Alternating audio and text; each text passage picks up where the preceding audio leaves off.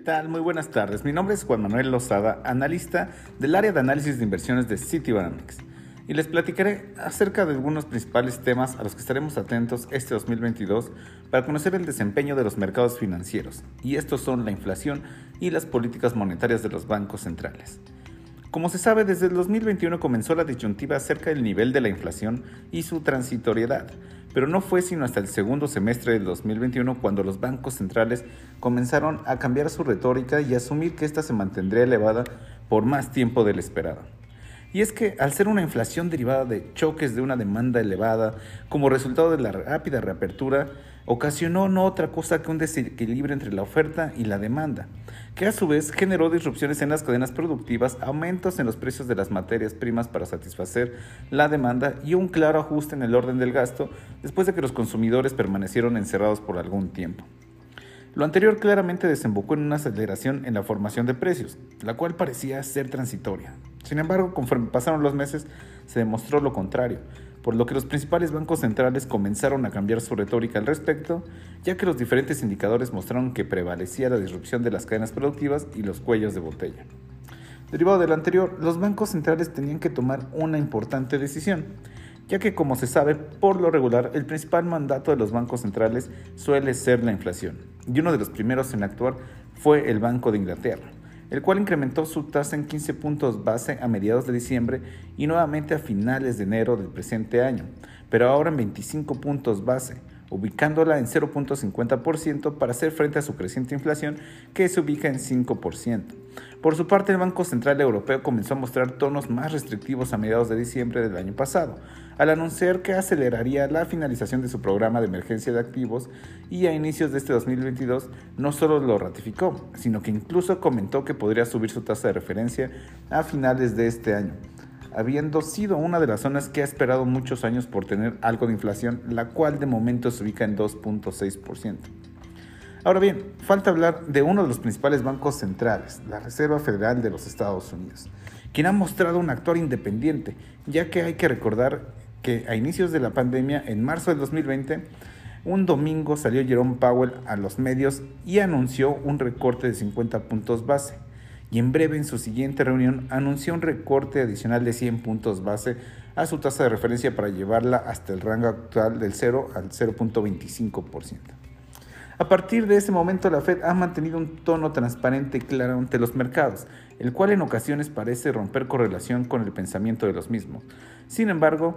ha sido coherente con sus decisiones ya que ha avisado de su actuar de acuerdo a la evolución de los indicadores económicos. Como ejemplo, basta con su cambio de objetivo acerca de la inflación desde el 2020, cuando modificó el objetivo simétrico del 2% al promedio objetivo del 2%, con lo cual anticipaba una mayor inflación para posteriormente anunciar un inicio del tapering en el 2021. Si bien esto parece poco a los ojos de los mercados, muestra un claro posicionamiento de la Reserva Federal respecto a la inflación. Ahora bien, como lo hemos mencionado desde el principio, todos los bancos centrales han cambiado su retórica respecto a la inflación y esto parecería poco significativo ante una pandemia sin igual en los últimos 100 años, la cual no solo ha afectado en términos financieros, sino en, un sinnúmero de sectores productivos y de servicios y también en el día a día. Así que entonces vendría la gran pregunta, ¿qué tan restrictivos podrían ser los bancos centrales ante la inflación cuando esta es ocasionada por choques de un exceso de demanda? Y a la cual se puede responder de la siguiente forma. Primero, hay que definir el término de inflación, que no es otra cosa que el aumento generalizado de precios de un bien, una materia prima o un servicio derivado de su escasez. Y en términos económicos, la autoridad monetaria tiene que cuidar la inflación y sus expectativas, razón por la cual incrementan la tasa de interés para aumentar el costo del dinero y por ende reducir la liquidez del mercado y el consumo. Sin embargo, en esta ocasión fue diferente ya que en general existía una liquidez abrupta que ocasionó un aumento del consumo y por ende una mayor demanda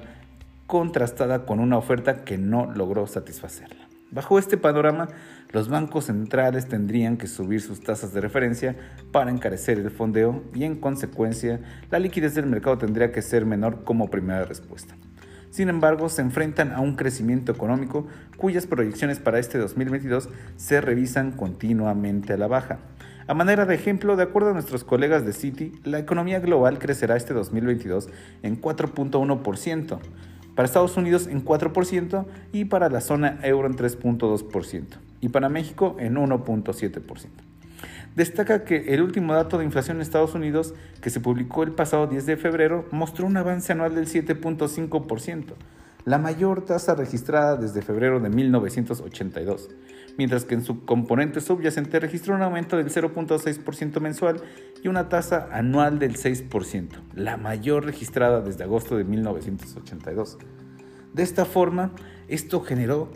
que la expectativa de que la Fed pudiera comenzar a subir sus tasas en marzo se materializara con mayor fuerza y en los mercados nuevamente tomara impulso incluso la idea de un ajuste de 50 puntos base en marzo,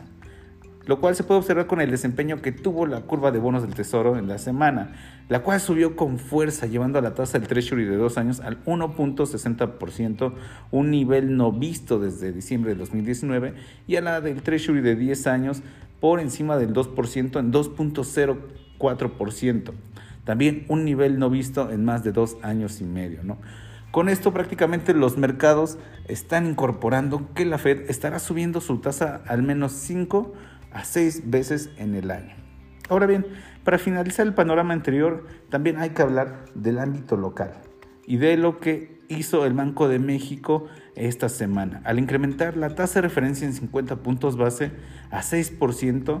y esto en específico derivó de los elevados datos de inflación que prevalecieron en enero, donde la inflación general se ubicó en 7.07% y la subyacente en 6.21%, máximo de 30 años